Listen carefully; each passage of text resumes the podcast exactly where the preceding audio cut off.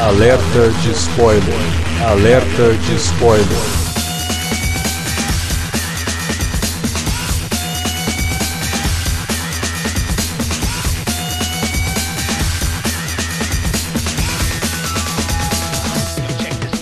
Olá, amigos! Eu sou o Alexandre e esse é o Alerta de Spoiler. No programa de hoje, vamos comentar Aves de Rapina, Arlequina e sua emancipação fantabulosa. Mais um filme da DC chegando nos cinemas, né? Vamos ver se tá valendo a pena. Pra falar desse filme, tá aqui com a gente Wilker Medeiros. Pois é, estamos aqui, guerreiro, nós dois, para falar de um filme que faz parte do universo de Esquadrão Suicida, né? Ei, DC.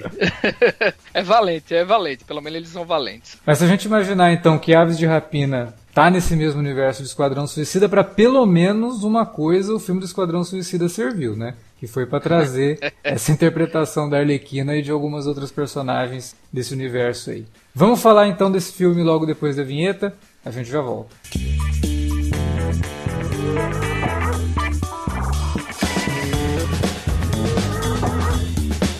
Agora ficou mais fácil ajudar o Cine Alerta a manter o conteúdo no ar e a produzir mais podcasts. Além do padrim.com.br barra cinealerta, onde você pode escolher um valor e contribuir mensalmente e ainda participar de um grupo secreto no Facebook para ter acesso antecipado aos programas, você também pode nos ajudar toda vez que for comprar aquele livro, filme, quadrinho ou o que mais você estiver precisando. É só entrar em cinealerta.com.br/ofertas e conferir uma lista sempre atualizada das melhores ofertas disponíveis na Amazon e em vários outros sites. Você também pode encontrar produtos relacionados aos temas dos podcasts e o melhor, qualquer compra feita a partir de um link que você abriu no nosso site já garante uma ajuda pra gente. Ajude o Cinealerta a continuar produzindo esse conteúdo que você gosta. padrim.com.br/cinealerta ou faça suas compras a partir de cinealerta.com.br barra ofertas. Fique agora com o podcast.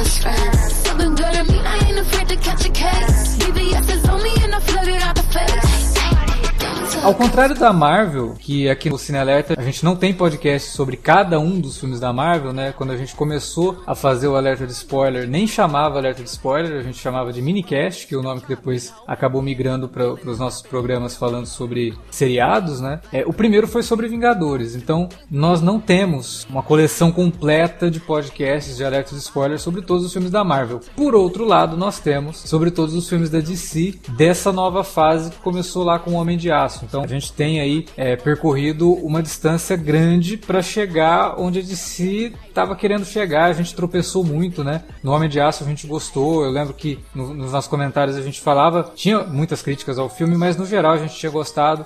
Aí chegou a vez do Batman vs Superman e foi aquela decepção completa. E mas com o Esquadrão Suicida foi um, uma coisa toda especial, né? Porque o Esquadrão Suicida foi tão ruim que me fez pensar que o Batman vs Superman nem tinha ficado assim tão ruim no saldo, né? Me fez gostar mais do Batman vs Superman de tão ruim que foi aquele filme. Logo depois tivemos aí a, a Mulher Maravilha, depois o, o Liga da Justiça. O, o, o Mulher Maravilha foi um filme bacana, mas ainda tinha muitos resquícios daquela coisa do Snyder então ele também estava muito preso ao universo de si que o Snyder tinha começado a construir. O bendito terceiro ato dos filmes. Pois né, é, pois é. Que foi, nossa, cara, o terceiro ato da Mulher Maravilha é risível, levando não, em conta não, que o filme estava indo super pega, bem, né, cara? Se você pegar O Homem de Aço, é. Batman vs Superman, Mulher Maravilha e Liga da Justiça, os Não, quatro tem uns. O Esquadrão. Bom, o Esquadrão, o filme todo é ruim, mas o, o, terceiro ato do Esquadrão é a mesma coisa, né? É um monstro gigante que todo mundo tem que enfrentar, e um troço extremamente mal feito, totalmente de computação gráfica que não te diz nada, né? Então eram filmes que estavam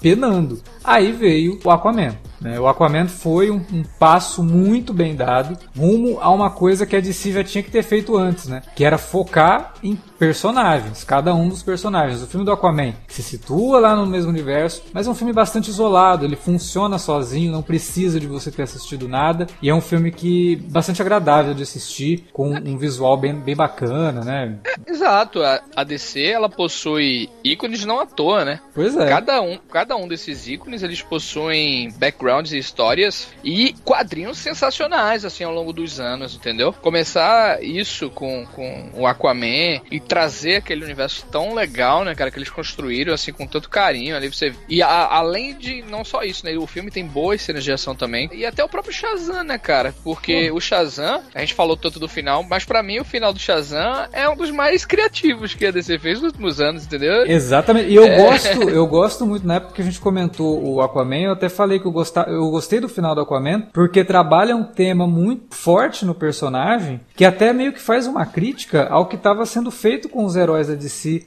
antes do Aquaman, que era assim, só porradaria, né? Os personagens não paravam nem para conversar. E o Aquaman, um dos poderes dele é aquela coisa de falar com peixes, e isso é utilizado no filme de maneira bastante criativa quando aquele monstro lá, o, que ele precisa controlar, só ele consegue controlar porque ele tem essa habilidade. Ele tem a habilidade de conversar e de ouvir. Então tem até o lance de no final ele é, brigando com o próprio irmão, né? E quando ele vence a batalha, ele vira pro irmão e fala: quando você quiser conversar, eu tô aqui para conversar com você. Resolvendo as coisas de uma forma muito mais heróica do que a gente viu o Superman resolver, por exemplo. Perfeito. E o Shazam vai na mesma vibe, numa pegada mais engraçada, fazendo piada com o próprio gênero e criando um terceiro ato também muito divertido divertido com toda aquela ação envolvendo todos os personagens, aquela coisa toda que vem bastante dos quadrinhos, mas o, o filme soube transpor de forma bastante interessante. E aí tivemos o Coringa, que foi um, um, ponto fora da curva em tudo isso, mas mantendo essa ideia de filme isolado. Né? O Shazam tá lá naquele universo, né? A gente tem até uma participaçãozinha do Superman sem mostrar o rosto, mas tá lá. Só que é um filme que se basta, ele não precisa de ter nenhuma outra conexão. Ele Completamente resolvido, né? Totalmente. Não, não tem, não tem.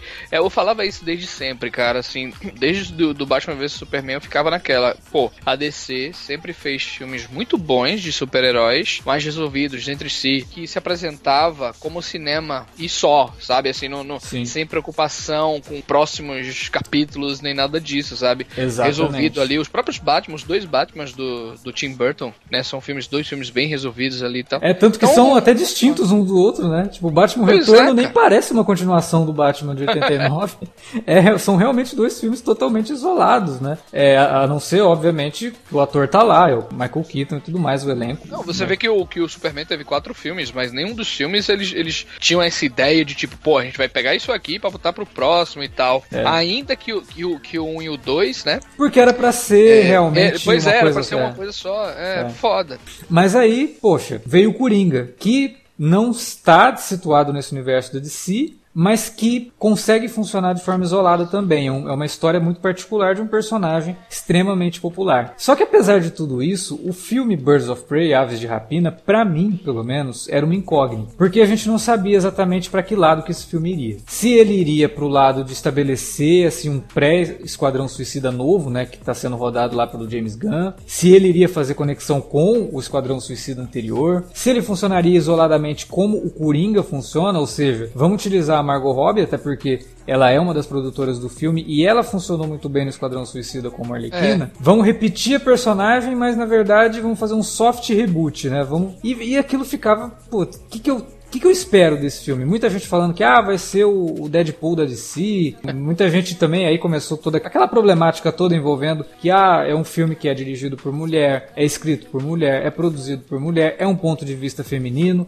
Um monte de gente aí, os trolls de internet, falando que ah, porque é um filme feminista, então eu nem vou assistir, porque o público de filme de quadrinho é homem e não tem que fa ficar fazendo filme com esse viés nem nada. Uma galera que obviamente está mais preocupada em defender os interesses e os privilégios que sempre tiveram na narrativa é, dominada predominantemente por heróis é, masculinos, né? Do que efetivamente preocupados em ver um bom filme. E é o que você falou no início da gravação, né? Na abertura. Eles voltam para esse Esquadrão Suicida, até porque a, esses personagens e a ideia dos personagens realmente é muito boa, porém pessimamente executada no filme anterior. Só que esse filme calhou de ter uma das performances que melhor casou dentro de um, do universo super-herói. É, é igual a, ao casamento do Tony Stark com Robert Downey Jr., sabe? Foi o que realmente funcionou, foi o que realmente explodiu, que ficou na cabeça do pessoal, que fez as meninas é, comprarem roupa, fazer cosplays, sabe? sabe? Foi algo que ficou e tal. Ela, ela empalideceu o próprio Coringa do Leto, sabe? Naquele filme lá. É, se bem que pra empalidecer o Coringa do Leto não é tão difícil assim, né? Porque é, aquilo foi horroroso.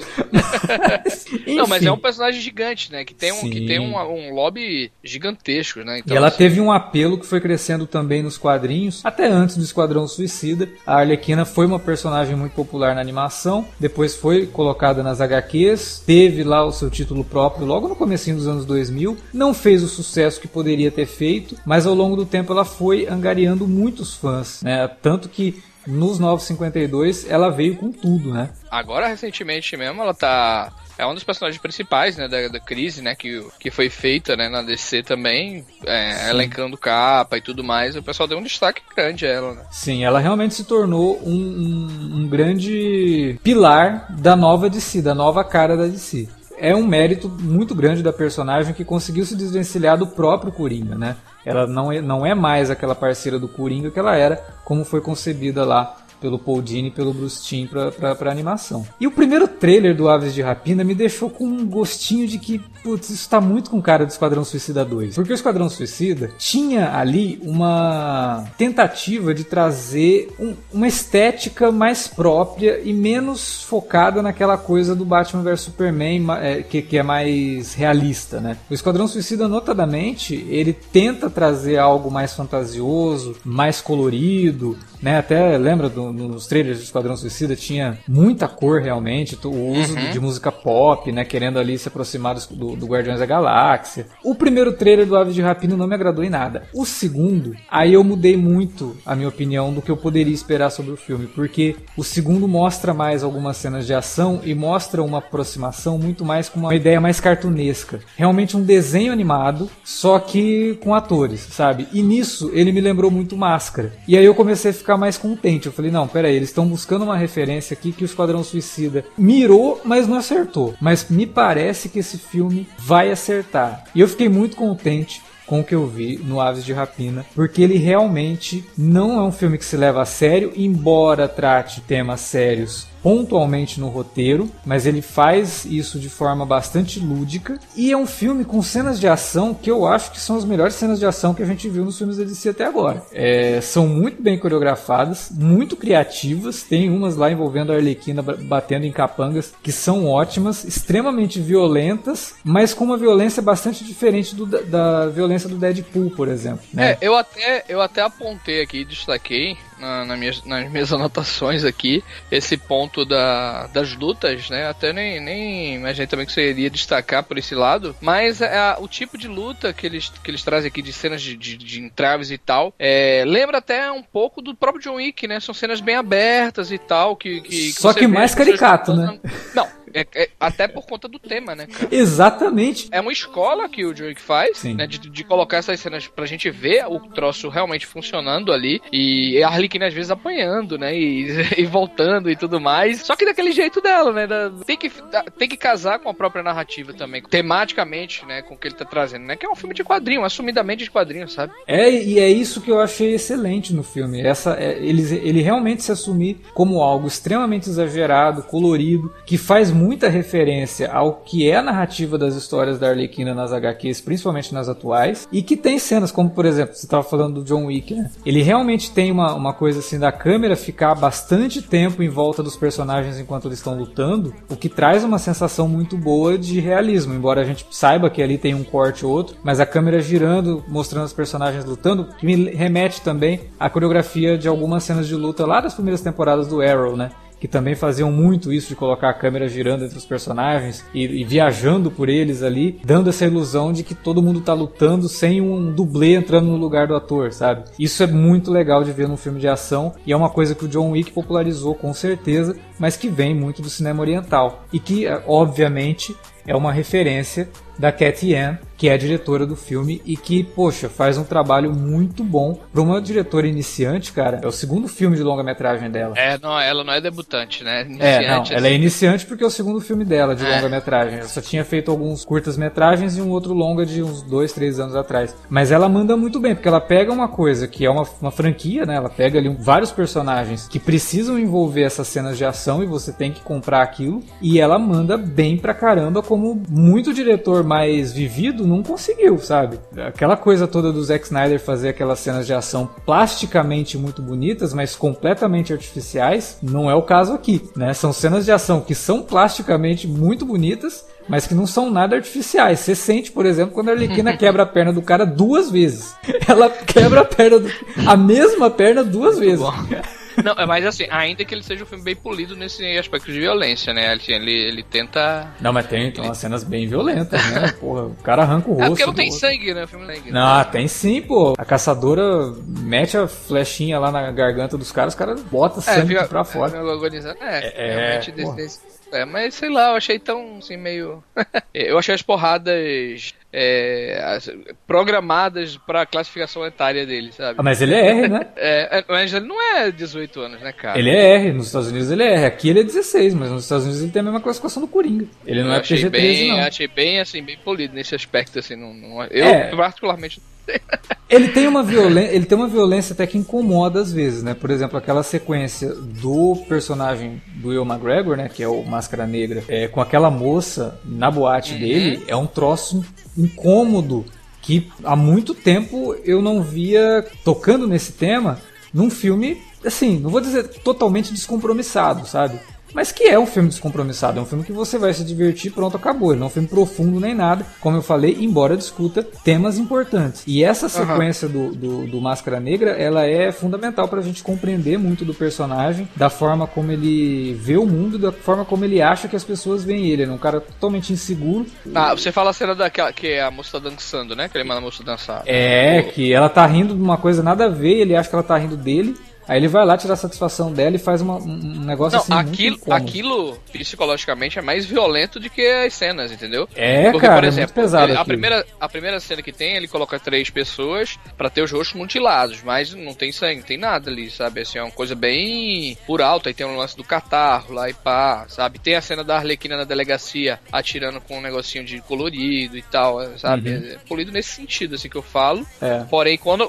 É, é, essas, essas paradas assim mais psicológicas e tal, eu acho que tem até em mais momentos do filme mesmo, com a é. guria, dele querer cortar a barriga da guria, da guria e tal, sabe? Sim. É, ele acaba se tornando pesado nesse sentido e até destoa um pouco do próprio tom do filme, que você fica rindo o tempo todo e de repente você se vê quase não querendo olhar para o que vai acontecer ali. Você fica realmente é, é se segurando tenso, na cadeira, né? tenso, muito tenso. E isso funciona muito bem. Boa direção da, da Cat nesse sentido de trazer esses momentos mais, mais pesados para o longa.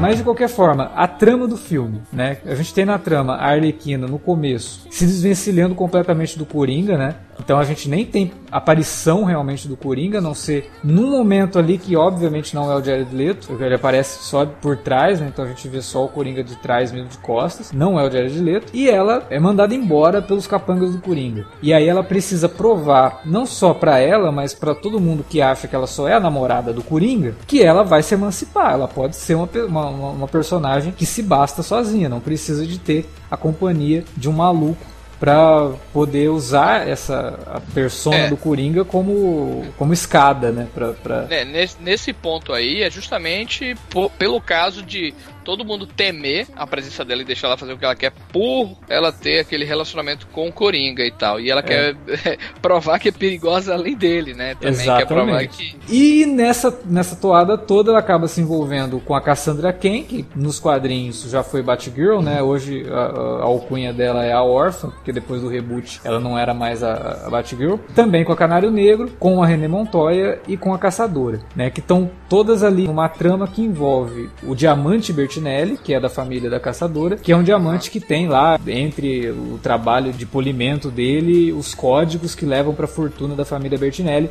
e que o Máscara Negra quer colocar as mãos para poder dominar de vez o crime em Gotham City. E aí fica nesse jogo de gato e rato do Máscara Negra indo atrás do diamante, o diamante vai parar na, nas mãos da Cassandra Ken, e aí as meninas acabam se envolvendo todas nessa, nessa situação maluca. Então, um filme que ele tem um senso de urgência bem interessante e tem assim um, uma, uma espécie de ação non-stop, né? Porque vai indo de uma coisa para outra e realmente um cria-se realmente um jogo de gato e rato entre o Máscara Negra e as aves de rapina junto com a, com a Arlequina. E é até importante fazer essa distinção. Aves de rapina e Arlequina. Depois a gente discute o que, que isso significa é, pro exatamente. final do filme. exatamente. Mas é, sobre esse ponto, Alex, da trama, e que você teve até que também parar e explicar a cada momento o que acontece, o Máscara Negra, o negócio da família tal. E, e eu acho que a narrativa desse filme equivale, né? Uhum. É, muito pela direção né, e a decisão que a Cat Ann tomou para contar a história que a Christina Hodgson escreveu. Por quê? Eu acho que toda a história é, é, é, é muito dividida, sabe? Ela, é, ela é muito episódica, que se ela fosse contada de uma maneira, de uma, de uma forma narrativa mais casual, Linear, né? mais linear exatamente, ela não casaria e funcionaria tão bem. E eu acho que esse recurso da narração em off que ela traz é muito e se vale, né, muito em cima do que ela precisa para contar essas histórias, entendeu? Porque é, a Arlequina, ela vai contar a história. Não, não, peraí, deixa eu voltar porque eu tenho que contar uma história dessa daqui e tal. Sim. Então ela apresenta biografias, né, e backgrounds de todas as personagens e consegue interligar cada uma delas devido justamente até esse recurso, né? E do início até a metade ali, o roteiro da Cristina, ela tende a dar assim, ela dá muitas voltas, sabe, para estabelecer a, a, conexão que cada uma dessas personagens tem com a Arlequina. Então esse eu, eu acho muito interessante o, o que a Cat fez. Sim. Ela pegou esse, esse monte de informação e um monte de coisa que tinha para fazer e conseguiu resolver bem, sabe, assim. É, e é uma coisa meio caótica, mas que reflete a própria Arlequina, né? Porque o pensamento da Arlequina é caótico mesmo. Ela nunca vai totalmente focada numa coisa do começo até o fim, né? É como se ela realmente se distraísse, parasse, fizesse alguma coisa e de repente percebesse, nossa, eu tenho que continuar isso. Então o filme tem isso. Eu acho assim que é um recurso corajoso, porque como você falou, ela dá muitas voltas, então o espectador tem que estar muito mais atento do que normalmente estaria num filme desse. Só que nem sempre funciona. Em alguns momentos eu acho isso, que ele isso, dá isso. uma capengada, né? É, eu também acho. É, é um recurso corajoso e eu, eu, porra, a gente tem que louvar, né, que ela tenha a coragem de utilizar isso. Não, eu entendo a decisão. Exatamente. Eu acho que ele funciona para o que ela quer contar, só que do modo que ela, que ela faz, isso é repetido a exaustão de um modo tão, sabe? Que acaba trazendo algumas barrigas, é, causando um pouco de confusão. É, você não sabe muito bem o que está acontecendo, outra coisa. Outra acaba, cena. acaba até prejudicando o tempo de tela de algumas personagens, né? Por exemplo, a Caçadora, eu achei que tá muito bem no filme, mas eu acho que ela aparece pouco, sabe? É, é, como é uma personagem que a gente no final precisa se importar com ela tanto quanto com as outras personagens, eles acabam repetindo uma piada com ela, que é a questão dela se chamar caçadora, mas todo mundo chamar ela de assassina do, da besta, né? Porque ela usa lá o, o negócio. Então, uma piada que é repetida duas vezes no filme, desnecessariamente, e que poderia ter sido um tempo que poderia ter sido utilizado para mostrar mais da personagem. Lembra também é, Kill Bill. Ah, o estilo assim que eles tentam inserir as personagens e apresentar cada uma delas e a própria caçadora a, a própria personagem da Lucy Liu lá, né, também chegando e tal, ela É. tenta dar, ela é pequenininha e tal, eu entendi o que ela quis fazer e tal, mas de um modo geral, não é que ficou ruim, mas tem momentos ali que capenga realmente, cara. Não é 100% de, aprova de aproveitamento, né? Essa ideia da, da, da Ann. Mas, é, é, fica, sim, reitero. Acho louvável que ela tenha decidido fazer o filme dessa forma. E junto com a roteirista, a Christina Hodgson, que também roteirizou o Bumblebee, que é o filme mais divertido da franquia Transformers, Com certeza. é, ela cons- elas conseguiram fazer algo diferente, pelo menos, sabe? Que Mas aí, Alex, também, é, eu acho que para tentar dar mais ritmo e consertar esse- esses problemas durante essa já, esse já pensamento da execução, ela usa um outro recurso que o Esquadrão Suicida usou, só que para mim não funcionou muito bem lá, que é a, play, a playlist, sabe assim. A trilha sonora desse filme é fundamental. Pois é, pois é. é. Em, em, diversos momentos o filme tá chato, vem uma, uma canção, uma música pra dar aquele gás, sabe? Pra usar isso aí como uma espécie de elemento narrativo pra dar punjança à trama. Eu acho que você vê que, tipo assim, é uma trama repleta de coisas que elas, eles vão arrumando função, né? Dando função a isso aí.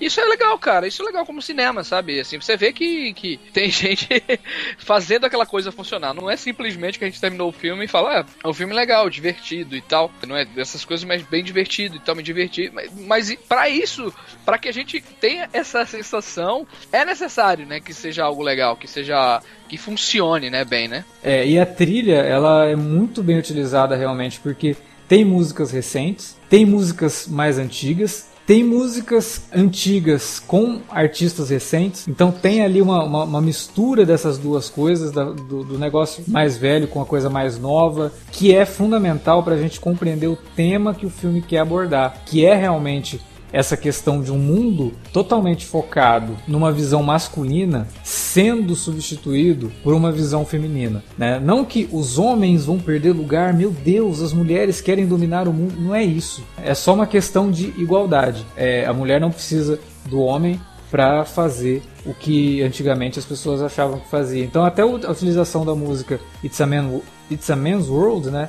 que é uma música que já foi regravada aí por vários artistas, ela inclusive está na trilha sonora de um filme que eu citei, inclusive quando a gente gravou sobre o John Wick, né, que é o, o Troco, com Mel Gibson, toca essa música no Troco. E é uma música que fala muito disso, é um mundo masculino, mas não seria nada sem a presença das mulheres. Então é um filme que trata essa questão de como que a cultura nossa sempre leva para o lado masculino da coisa, precisa ser urgentemente mudada, precisa de sofrer uma alteração, precisa sofrer uma quebra, porque já passou da hora, né?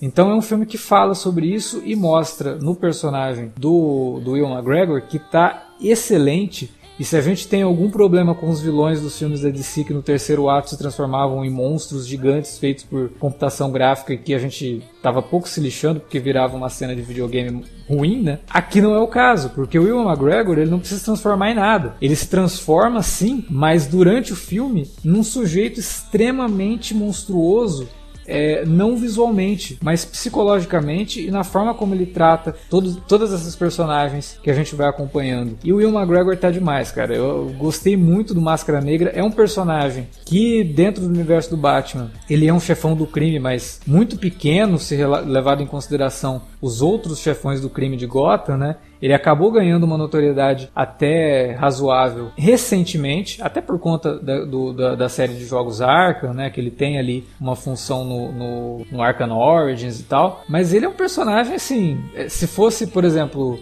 é, no mundo do Demolidor, ele jamais chegaria aos pés de um rei do crime, né? Porque ele é um, uma tentativa de chefão do crime, né? Ele tá sempre se dando muito mal e tudo mais. E aqui a gente vê o personagem num momento mais confortável, ele tá realmente como o cara que tá dominando Gotham City, mas no fundo, no fundo, ele é um cara extremamente inseguro, que usa as pessoas assim de forma arbitrária e que se dane se a pessoa morrer no, no meio do caminho, não se importa com ninguém, e ainda tem como braço direito, e que aí o filme dá até um, uma conotação sexual, uma conotação né? bastante forte, né, nesse sentido, um cara que é um sociopata e um psicopata, né, que é o, que é o Zaz. Cara, eu acho que assim, a dupla é ótima. Tanto o Will McGregor quanto o ator que faz o Zaz, esqueci o nome, mas está muito bem no filme. Até acho que poderia ter um pouquinho mais ali do Zaz no filme, mas o que tem já, já é Chris bem interessante. Messina. Oi? Chris Messina, o nome Chris Messina, exatamente. Eles estão tão ótimos, assim, a química dos dois é muito boa. E você vê como que ele meio que domina, né, o Máscara Negra. Ele joga as coisas sabendo a reação que o Máscara Negra vai ter, quase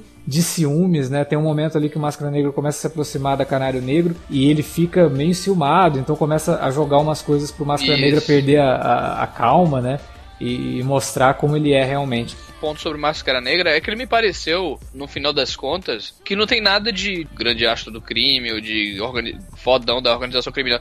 Ele me parece um guri birrento, sabe? Uhum. Que, que é um assassino maluco, psicopata, que por conta de qualquer coisa que ele tem, ele explode, né? É um, é um vilão, é, à, à primeira vista, caricato, mas que ele casa como uma luva dentro dessa trama, entendeu? Não, exatamente. Pro é. universo que o filme se passa, ele tem que ser caricato mesmo. Porque como eu falei lá no começo, cara, assistir Aves de Rapina é como se estivesse vendo um desenho animado do Looney Tunes. E nisso o filme remete para mim muito aquele maravilhoso mandando bala, sabe?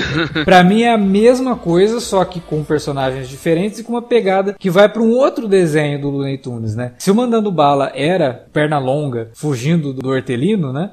Esse daqui é uma coisa até mais é, Piu Piu e Frajola, né? Até tem uma cena lá que a Arlequina tá assistindo um desenho do Piu Piu e Frajola. E como eu falei, jogo de gato e rato lembra muito Tom e Jerry, que não é Looney Tunes, mas é da mesma época e é tão maluco quanto, né? Então, Pô, perfeita alusão, cara. Perfeita alusão, assim. Acho que casa muito bem com tudo e tal. É, não, e, e é exatamente isso, sabe? Ele tem essa, essa, essa coisa do desenho animado daquele de perseguição mesmo é Piu Piu Frajola, é o, o Coyote, Coyote contra o, o Bip né? É... E, e, e, as cenas e os momentos são absurdos iguais, né? Também. Exatamente, e isso eu achei maravilhoso, que aí também, como eu falei, o segundo trailer me remete ao Máscara, e o Máscara é o tempo todo fazendo referência aos desenhos clássicos do Tex Avery, que também são do mesmo pedigree do Looney Tunes. E um outro filme que Birds of Prey remete, e de uma forma muito boa, apesar do, desse filme que eu vou falar não ser um filme realmente bom, mas é um filme que acabou virando cult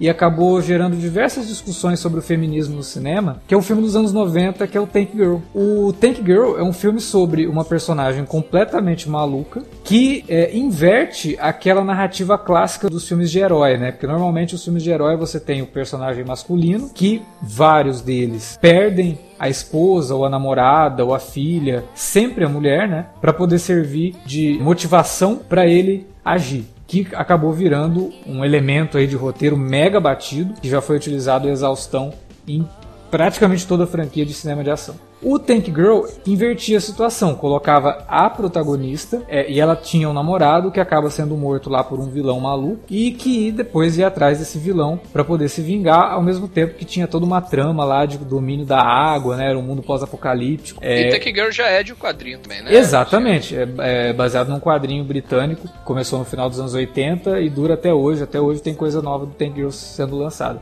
O Tank Girl foi dirigido pela Rachel Talalay, que é uma diretora que depois acabou indo pra TV, fez episódios de Doctor Who, fez episódios de The Flash. Mas foi um filme que na época foi massacrado. Só que depois ele foi ele começou a ser objeto de estudo justamente da questão do feminismo, né? É como que alguns filmes se comportam como filmes feministas, mas na verdade são feministas porcaria nenhuma, são só aquilo que o espectador homem espera de um filme que se diz feminista, e como que alguns filmes realmente são, porque pegam os elementos tradicionais da narrativa voltada para o público masculino, invertem esses elementos ou ignoram completamente esses elementos e dão uma visão que dialoga com as personagens femininas. E o, o, Tank Girl, apesar de ser um filme ruim, ele se encaixa nessa segunda colocação. Ele é um filme realmente feminista. Tem vários até textos acadêmicos sobre o filme discutindo justamente isso. Como que ele pega a narrativa e consegue transformar essa narrativa, apesar de ter sido extremamente é, mexido pelos produtores, pelo estúdio e tudo mais. A própria Rachel Talalay depois fala, né, em entrevistas, muito tempo depois, não saiu o filme que ela queria justamente por intromissão do estúdio, que não queria deixar que ela fizesse as coisas que ela gostaria de ter feito na época. Mas ainda assim, ele se torna um filme diferenciado. E o Birds of Prey é uma personagem maluca, é uma personagem extremamente caricata e um filme que tem um visual extremamente caricato, coisas que o Tank Girl já fez lá em 1994, se não me engano, foi quando ele saiu. Então, poxa, pegou ali um filme dos anos 90 e Birds of Prey dialoga muito com o cinema dos anos 90 de quadrinhos. Pegou um filme de ação completamente maluco, que é o Mandando Bala, como eu falei, fazendo essa referência maravilhosa a Looney Tunes, e pegou outro filme de, de, de quadrinhos dos anos 90, de novo completamente amalucado, que é o Máscara, que tem todas aquelas referências a, a, desenho animado também. E faz isso num filme muito contemporâneo. Ele consegue pegar esses elementos que eram muito comuns a filmes dos anos 90, mas traz aqui para um cinema muito contemporâneo, frenético, com cenas de ação ótimas, uma trilha sonora excelente e falando de temas que são sim importantes de serem comentados, mas ficam ainda mais interessantes quando são transformados em sátira. E isso o filme, embora não seja 100% eficiente em transformar tudo que ele quer em sátira, muito do que ele faz, ele faz muito bem. E é um dos motivos que tornam para mim o Aves de Rapina extremamente divertido. Além, é claro, do elenco, que eu acho que tá ótimo. Todas as personagens ali são muito boas. Eu gostei muito da Caçadora. É, funciona bem, é. Funciona, funciona super bem. bem. A Canário Negro tá muito bem também. É, embora tenha alguns problemas de desenvolvimento, eu acho que ficou faltando né, todo aquela, o lance dos poderes dela. Eu acho que acabam surgindo eu acho que a, can, a Canário eu, eu, acho que eles tentaram emular uma mulher gato nela, então assim ela me lembra um pouquinho dos, do, do, do, um pouco da, das histórias da mulher, da mulher gato, né? Ah, até lembra um pouco a Canário dos 952, do Renascimento ali, tem um pouco disso na personagem, mas eu acho que ficou faltando um pouquinho do background, né? É, ao mesmo tempo que faltou mostrar a caçadora na atualidade, e eles se focam muito no passado dela, mostra demais a, a, a Canário no presente e todas aquelas dicas que são dadas de que a mãe dela foi a Canário Negro original e tudo mais, eu acho que se perde um pouquinho, fica um pouco jogado e poderia ter um pouquinho mais de. A, a melhor desenvolvida mesmo, tirando a Arlequina, é a Montoya. A Montoya eu achei muito legal, toda a ideia dela falar como policial de filme dos anos 80 eu achei ótimo.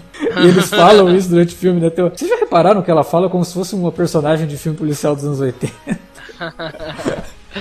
E, é. e ainda assim é a mais humana, né, delas, assim, a mais É, exatamente. Né? É, porque ela realmente não tem poderes nenhum, ela é só uma mulher extremamente inteligente é. e fodona, né? Ela vai pra ação e, e, e, manda super bem. Até me pergunto, e aí sim, né, a questão toda do Aves de Rapina. Fica muito claro, não era um grupo, mas acaba se tornando um grupo por conta da influência da Arlequina, né? Que é, deixa elas que ela, lá. Que ela não fará parte do grupo. Né? Exatamente. eu, eu passei por aqui, deixei minha marca e agora elas se viram. Até porque ela mesmo zoa, fala, tipo, ah, elas combatem o crime e tal, muito antiquado para mim, né? Um negócio assim.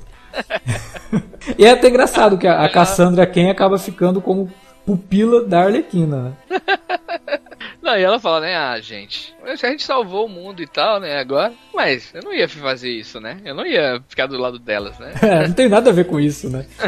e que abre a possibilidade, e é que eu acho que o filme fecha muito bem, né? Se a gente falou lá que, poxa, o grande problema no começo desse universo de si era realmente se comportar como se fosse a Marvel, de querer fazer com que o próximo filme fosse mais importante do que o filme que você acabou de ver, esse não. Por mais que ele deixe um final que pode ser um gancho para um, aí sim fazer um filme de aves de rapina com a caçadora de novo, a Canário, a René Montoya até sonhando aí, assumindo o manto do, do questão, né, talvez, é, uhum. e trazendo a Batgirl, sabe, trazendo outros Pô, mas, personagens. Mas, mas, mas, isso eu, eu, eu, acho que eu não, eu não consegui imaginar. Então, mas um é um filme sem ela. É, sem, sem, sem a Arlequina. Esse filme parece um filme da Arlequina, sabe? Não, não, exatamente, mas por quê? Ela pode deixar esse gancho pro Aves de Rapina, e aí sim ter um filme da, da Aves de Rapina, que pode até ter a Mulher Gato, né? Também. Até eu acho que precisaria de uma personagem como a Mulher Gato para chamar mais atenção. Porque só Caçadora, Canário Negro e René Montoya eu acho que não é o suficiente. É, eu também acho. Apesar de tudo, ele é um filme muito fechadinho, cara. Ele tem começo, meio e fim, e o próximo não importa, porque o que importa é o que você acabou de ver, né? Ele dá esse peso para essa história, que pode não ser a melhor história do mundo, pode não ser a história mais complexa e mais profunda, e nem é essa a intenção do filme. Até vi algumas pessoas é, falando assim que ah, o filme é bom, mas não é tão profundo. Gente, não é a proposta do filme, não é ser profundo, né? Nunca foi. E o filme não se leva a sério. Ele tá sim lidando com um tema que é complicado, mas em momento algum ele é panfletário ou ele tenta ser um tratado sobre alguma coisa. Não, ele fala do que ele tem que falar, mas o grande lance ali é justamente a Arlequina e a forma como ela vê o mundo e como esse filme vai desenvolver isso, né? Então, uma ele... aventura, né, cara? É uma aventura, o, é um assim, filme de ação, cara, é um filme de ação completinho, sabe? Tem tudo ali. É, mas o que eu ia perguntar, na verdade, era sobre essa questão do filme da Arlequina. Você acha que eles pensaram em fazer um filme da Arlequina exatamente? Ou, ou esse, esse, esse contexto, né? Se você tem notícia tipo desse contexto deles quererem trazer as aves de rapina e tal pra é, pra incluir. É muito sabe? doido, porque todo o projeto começou como um filme do Gotham City Sirens, né? Que era um grupo da Arlequina, da Era Venenosa e da Mulher Gato. E o projeto do Gotham City Sirens já estava sendo produzido pela, pela Margot Robbie. E aí, de repente, acabou virando Aves de Rapina. Não tenho nenhuma informação assim de bastidores para trazer isso, do porquê que houve essa alteração, essa mudança, mas eu acredito que seja por conta do The Batman, né? O The Batman do, do Matt Reeves vai ter a Mulher Gato, então eu acho que poderia causar ali uma confusão por ser uma personagem muito grande. Né, de, ela tá aqui, mas está no Batman do Matt Reeves, e esse filme vai ou não vai ser parte integrante do universo da DC, como que vai ser isso. Né? Então acho que ficou ali um, uma coisa que a DC achou melhor, talvez, é, e a Warner, né, os produtores, de focarem num filme de personagens que provavelmente não apareceriam no filme do Batman. É, Caçadora, Canário Negro, a Montoya talvez, mas ainda assim não garanto não, que, poderia E agora ter, mais sabe? não, né? Ela abandonou de vez a polícia e tal. É, pois é. Apesar do filme do Batman do Matt Reeves, até onde a gente sabe, é um filme que se passa no passado, né? vai mostrar lá o Batman no começo de carreira, então talvez não se passe nessa época é, que se passa, por exemplo, Aves de Rapina. Então não impediria trazer uma Montoya mais jovem. É, é, é verdade. Isso aí é verdade. Então, eu não sei. Mas eu acho que foi um pouco por conta disso. Porque seriam personagens muito grandes, né? Era Venenosa e, Mulher Gato para estar no filme da, da Arlequina. E aí poderia entrar em contradição com planos que possam ter para essas personagens nos eventuais filmes que o Matt Reeves pode fazer aí com o Batman, né? Se o primeiro der certo, obviamente eles vão querer fazer mais. Então eu acho que ficou jogou mais no seguro. Jogou de pegar essas personagens. O pessoal já conhece, pô, Canário Negro tá lá na série do, do Arqueiro, né? Desde muito tempo. A René Montoya é uma personagem que também é bastante popular. E a Caçadora, que também já A apareceu caçadora nela, também, é. tá no arqueiro, várias vezes. né? É, uma, uma perso- é, talvez a Caçadora seja a menos popular, né? Então, acho que até a René Montoya é mais popular que ela, porque a Caçadora é uma personagem que ficou muito é, forte nos anos 90, mas depois foi caindo, caindo, e depois do reboot da DC, agora que ela voltou a aparecer nos quadrinhos, né? Não tinha a Caçadora como a gente conhecia. É, mas é porque Bertinelli. também eles não têm essa preocupação, mas é, é curioso a gente falar isso da DC, né? Mas agora eu vejo que eles não têm essa preocupação de trazer uma seriedade extrema aos personagens que eles estão Ah, abordando, não. finalmente, né? Porque aquilo tava tornando tudo muito chato, né? Nossa, não dá, cara. Essa sisudez toda que, que veio com, com o Batman vs Superman, é, e que provavelmente teria no Liga da Justiça, que foi uma bagunça e tudo mais, mas eu acho que se tivessem feito o filme que o Zack Snyder queria, talvez fosse um filme extremamente pesado e, e cheio de tentativas de, de discussões, sabe? Como teve lá no Batman vs Superman, que ele só tentava. Aí sim é um filme que você pode dizer que é raso e que não se aprofunda em nada, porque é um filme que nitidamente está tentando falar de um monte de coisa e deixa até os personagens em segundo plano, sabe? Aqui não, aqui é uma coisa mais compromissada mesmo. E o- os temas que são discutidos, eles são colocados de forma bastante orgânica dentro do roteiro, mas é um filme de ação, cara. É um filme de- que, que, que não esconde a vontade de ser um filme de ação e ele se sai muito bem como um filme de ação. Como eu falei, as cenas de luta das personagens envolvendo capangas e tudo mais foram as que eu achei mais legais nos filmes da DC até agora. É verdade. E muito Verdade. criativas, É. né? Tudo feito com muita criatividade. A direção de fotografia é muito boa. Metal, Metal Batik, né? Matthew Libatic, que é um cara fantástico. Mas a, a direção de arte do filme também é muito legal. Eu até fiquei imaginando se eles iriam trazer uma Gotham City mais caricata e mais com a cara dos jogos, sabe? Do, do- da, da série Arca. Mas até que não, né? É uma Gotham City que a gente vê muito ela de dia, não tem tanto a Gotham à noite. É, e- Isso. e tem um ou outro prédio, mais ou menos, Não. assim, com cara de Gotham City, mas no, no mais é uma Gotham City bem metrópole, grande metrópole. Isso, só, né? isso. Eu acho que é. Tem momentos exagerados quando é pra ter, e tem momentos criativos quando é pra ter. Eu acho que tem- é- ela, especificamente, acho que é o K.K. Barrett, né? É, enfim, que faz direção, acho que design de produção. Nessa questão, que, o que me trazia, assim, como destaque era alguns cenários, sabe? A gente vê que tem cenários bem distintos. A delegacia, aquela luta final no parque de diversão, sabe? Sim. Tem, tem momentos e cenários muito únicos, né? A própria boate, A casa- né? Do, do- A, a boate, exatamente, cara. A casa dela também, o apartamento dela, sabe? Uhum. É, então ele deu personalidade É, ali. é- é e um- não, é, um- e não é muito distoante, sabe? Eu acho que o Metal Batik também teve essa, essa noção de criar algo bem condizente, assim, com a ideia, né? É, pra não ficar Batman do Joe Schumacher, né? Mas ele, ele se aproxima muito do, do mesmo espírito, sabe? Sim, De- sim. Eu acho total, cara. É? É. Não, e cara, eu, eu, eu sempre falei isso, assim, eu, porra, Batman Forever e o Batman Robin, todo mundo sabe que tem todos aqueles problemas, principalmente o Batman Robin. Mas eu acho que o visual e o exagero visual não é um problema desses filmes. Eu gosto daquilo, sabe? Eu gosto dele ser brega daquele jeito porque o George Schumacher queria fazer algo que remetesse justamente à tonalidade mais brega do Batman lá dos anos 60. Quiche, né? Assim, é, então, porra, eu não vejo problema. Eu, eu nunca vi problema na questão visual dos filmes. A não ser os mamilos, né? Que eu acho que aí também já, já é meio, meio esquisito. Mas o, os problemas do, do, dos filmes do Batman do Schumacher eram outros. E eu acho até legal que, que retome um pouco essa coisa do neon, sabe? E da coisa até mais, mais puxada pro brega mesmo. Que funciona bem, cara. Quadrinhos é cor. Quadrinho de super-herói é cor, gente. E é cor viva, né? É, é cor primária.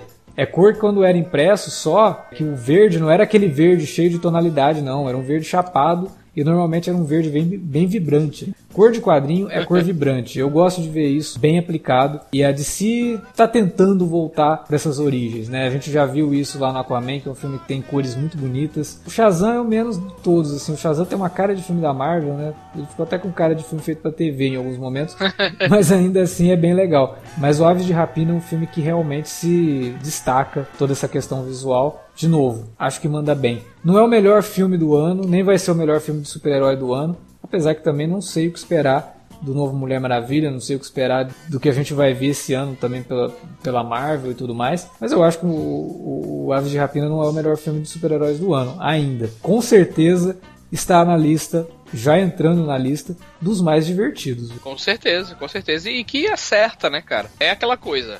É, a gente não tá comparando e não tá elevando o sarrafo lá para cima, né? Dizer que é um grande filme que discute tanta coisa e tal e traz. Eu, e, e, tanto que ele nem me empolga tanto assim, sabe? Eu acho que ele é um filme que funciona dentro daquilo que ele propõe. Ele entrega o que propõe e ainda abre margem para algumas discussões ali, sabe? Nas entrelinhas. E, e, e além de trazer e adicionar personagens muito bons, assim, muito interessantes de modo geral, é, é, é um filme querido, assim. Eu saí de sessão felizão e pá.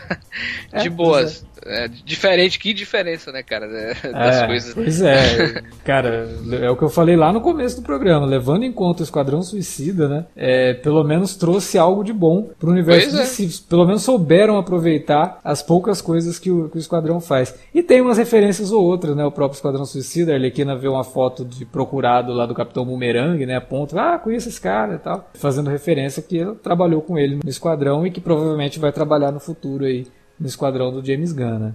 Mas é isso, gente. É, é um filme que não tem tanto compromisso assim, mas é um filme extremamente divertido. Eu acho que dificilmente alguém vai sair do cinema é, sem ter dado boas risadas e sem ter realmente passado boas duas horas ali acompanhando um filme de quadrinhos, sabe? E o que eu mais gostei, eu sempre falo isso. Eu tô cansado já de filme que eu vou assistir e o filme não acaba, e o filme fica jogando coisa pro próximo, sabe?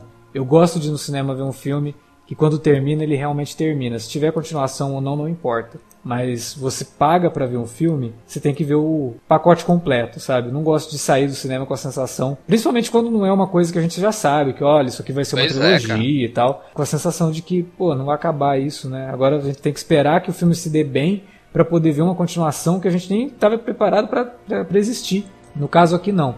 Ele é um filme muito bem fechadinho, muito bem resolvido e que o que tiver que acontecer com a Arlequina daqui para frente não precisa ter esse envolvimento de aves de rapina, pode ser um filme solo, pode ser o filme que ela queria fazer da Gotham City Sirens e pode ser uma continuação do Esquadrão Suicida. É uma personagem que abre muita margem para ser trabalhada, que eu acho que cada filme que ela for aparecer pode ter um tom diferente, né? Não precisa ser algo totalmente focado nesse tom maluco que tem o caótico até que tem o Aves de Rapina, né? É, Esquadrão Suicida ela provavelmente vai ter um papel diferente do que ela teve aqui. E se ela aparecesse, por exemplo, num Gotham City Sirens, talvez tivesse um outro papel também bem diferente aqui. Aqui ela é a protagonista, não tem jeito. O filme é dela. Né? O Aves é de Rapina dela, é. tal justamente para poder formar essa ideia. Mas o que vai vir daqui para frente não importa. O que importa é o que veio nesse filme. E o que veio nesse filme eu achei muito legal.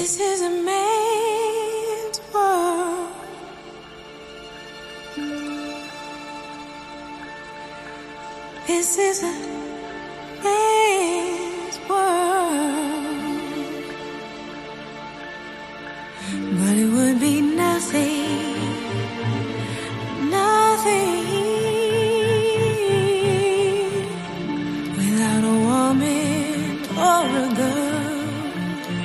Bom, era isso que a gente tinha para falar sobre Aves de Rapina. Agora a gente deixa aí com você. Comenta aí na área de comentários o que, você achou desse filme. Além da área de comentários, você também pode mandar um e-mail para alertavermelho@cinealerta.com.br ou falar com a gente nas redes sociais, facebook.com/cinealerta ou arroba cinealerta no Twitter. Utilize as redes também para divulgar o nosso conteúdo.